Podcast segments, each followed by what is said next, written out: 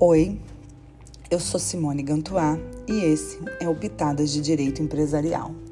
E hoje nós vamos conversar sobre o contrato de arrendamento mercantil, também chamado de contrato de leasing.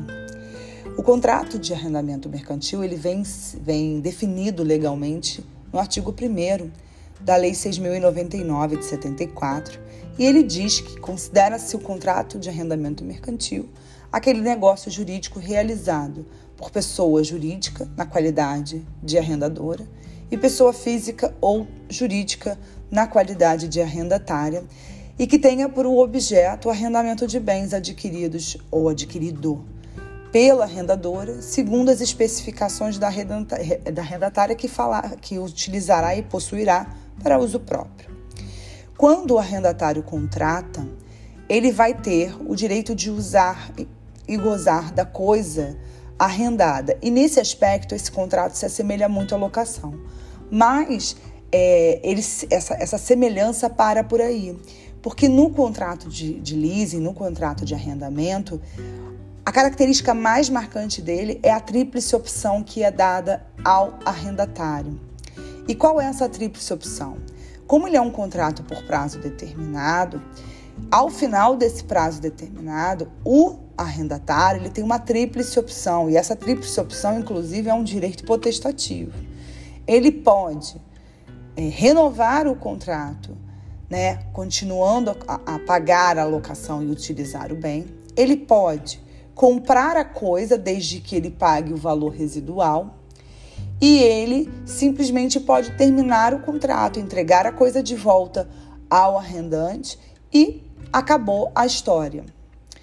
Eu não preciso nem dizer que esse contrato ele foi um pouco hostilizado pelo público consumidor brasileiro, principalmente em relação à, à opção de comprar a coisa, porque você pagava um tempo e quando chegava no momento em que era colocado para o arrendatário essa tríplice opção, ele tinha que pagar o valor garantido para ter a coisa, e isso não entrava muito na cabeça do consumidor brasileiro e acabou que é, esse contrato acabou sendo um pouco modificado dentro do direito brasileiro, em que as, as instituições arrenda, arrendadoras acabaram permitindo que o consumidor pagasse esse valor, que seria o valor pago ao final, de forma diluída no contrato, chamado, era chamado de valor residual garantido, e ao final do contrato, o bem passaria então para a propriedade do arrendatário.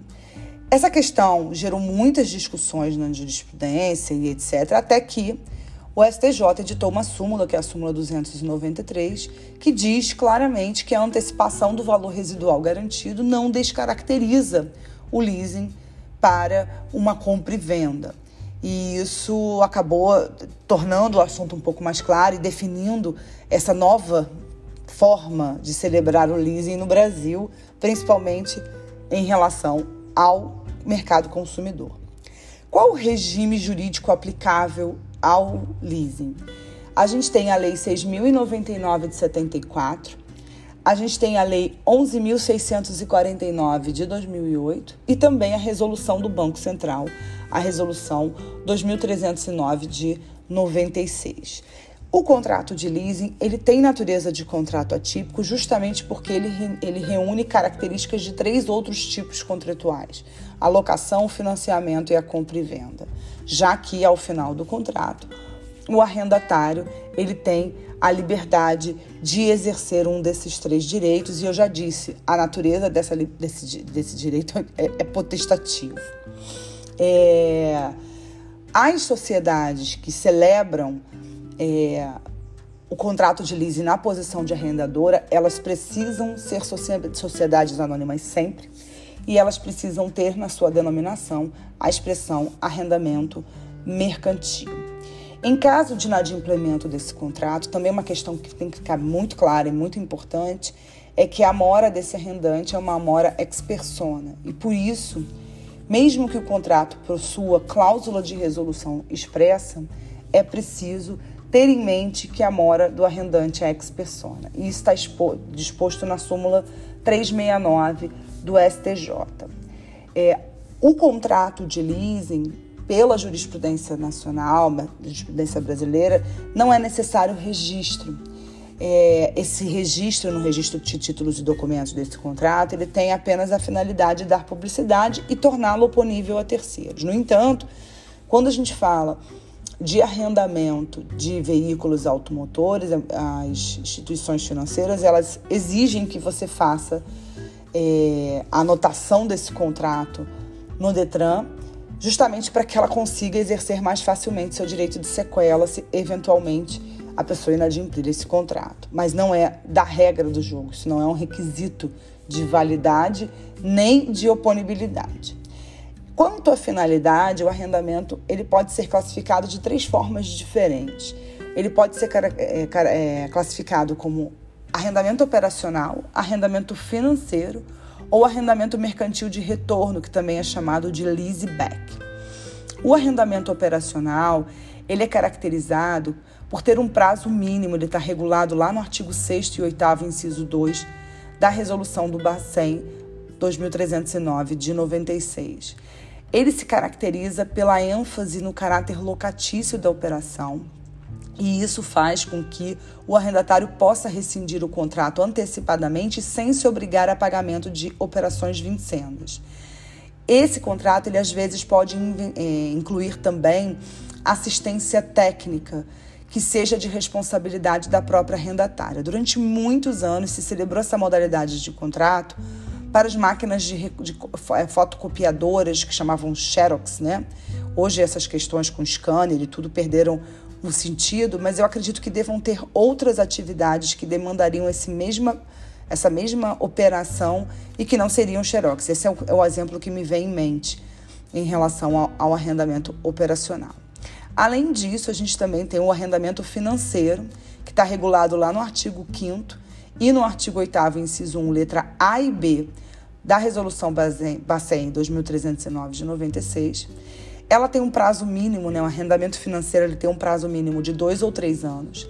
E ele consiste na operação que é feita pela instituição financeira na qualidade de arrendadora, que adquire o bem do fabricante e o entrega mediante pagamento das parcelas que serão que são previamente ajustadas para uso do arrendatário pelo prazo determinado e ao final ele terá o direito de fazer a tríplice escolha. Então, o arrendamento financeiro ele é a, a forma mais clássica que a gente tem do arrendamento.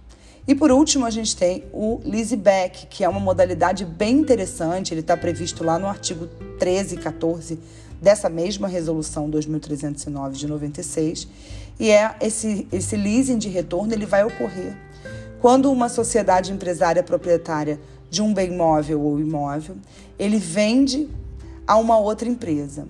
Essa empresa, adquirindo esse bem, imediatamente o arrenda à vendedora. Ou seja, uma operação em que uma sociedade aliena um bem de sua propriedade a uma instituição financeira que arrenda em seguida com a opção de adquiri-lo no final do contrato. Nessa modalidade, o proprietário anterior, necessariamente pessoa jurídica, vende ou dá em pagamento o bem e, simultaneamente, o arrenda ao adquirente.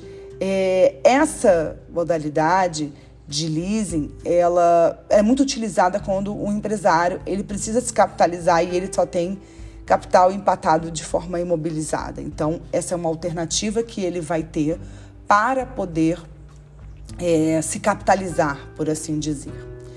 As obrigações do arrendatário que ele tem é de manter o bem em bom estado, suportar os riscos e eventuais prejuízos e pagar os encargos e tributos que incidem sobre esse bem para restituí-lo ao final do contrato ou se não optar por comprar ou renovar.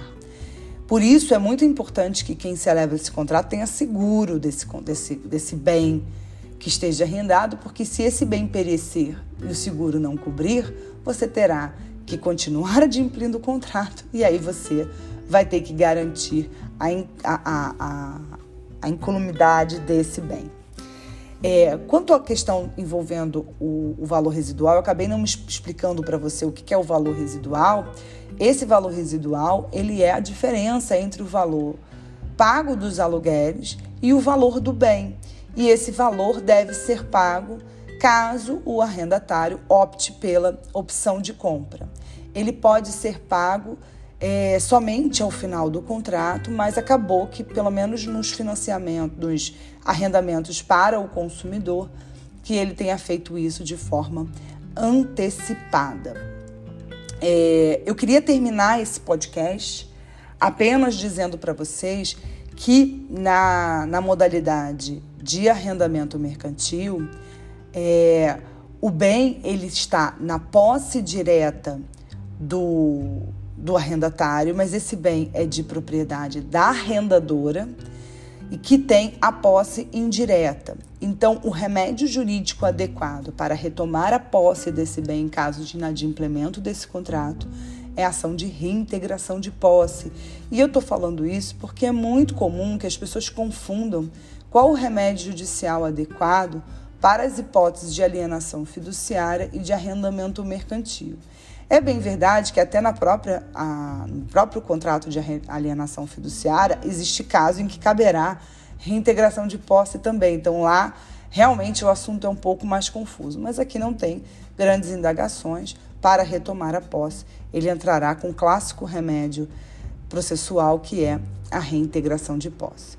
Com isso, eu termino esse breve podcast e aguardo vocês em uma outra oportunidade. Até lá. Tchau!